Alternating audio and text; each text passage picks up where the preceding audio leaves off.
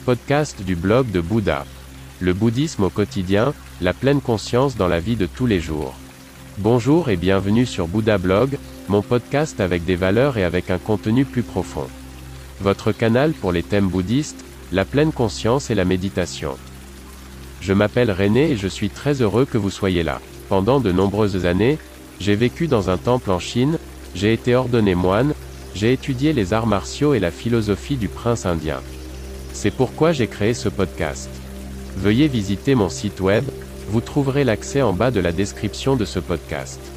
Bonne écoute. La question est de savoir comment nous gérons l'attente. La vie est faite d'attente.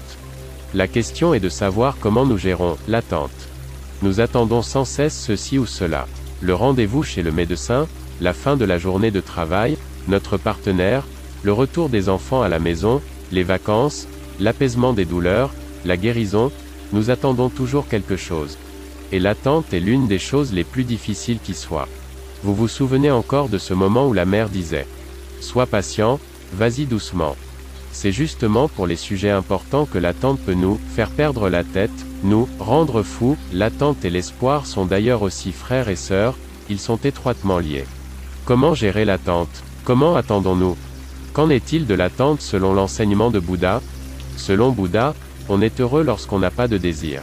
Cela présuppose toutefois un certain degré d'équanimité et de discernement, car nous avons tous des besoins. Si nous ne désirons rien et ne sommes pas dans le besoin, alors nous n'attendons logiquement rien, nous prenons tout comme il vient, avec sérénité et en nous reposant sur nous-mêmes.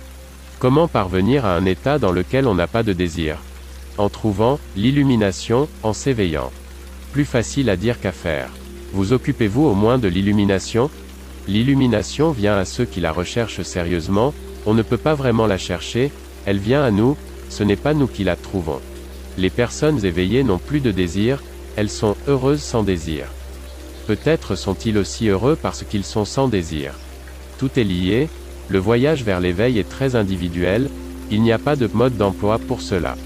Personne ne peut enseigner l'illumination, pas même Bouddha. Mais nous pouvons nous préparer à l'illumination, créer les conditions nécessaires à sa réalisation. Est-ce ce que vous voulez? Beaucoup de gens passent à côté du petit bonheur, alors qu'ils attendent en vain le grand. Pearl. Buck écrivaine américaine 1892 à 1973. Écoutez le blog de Bouddha. N'hésitez pas à visiter mon site web. À demain.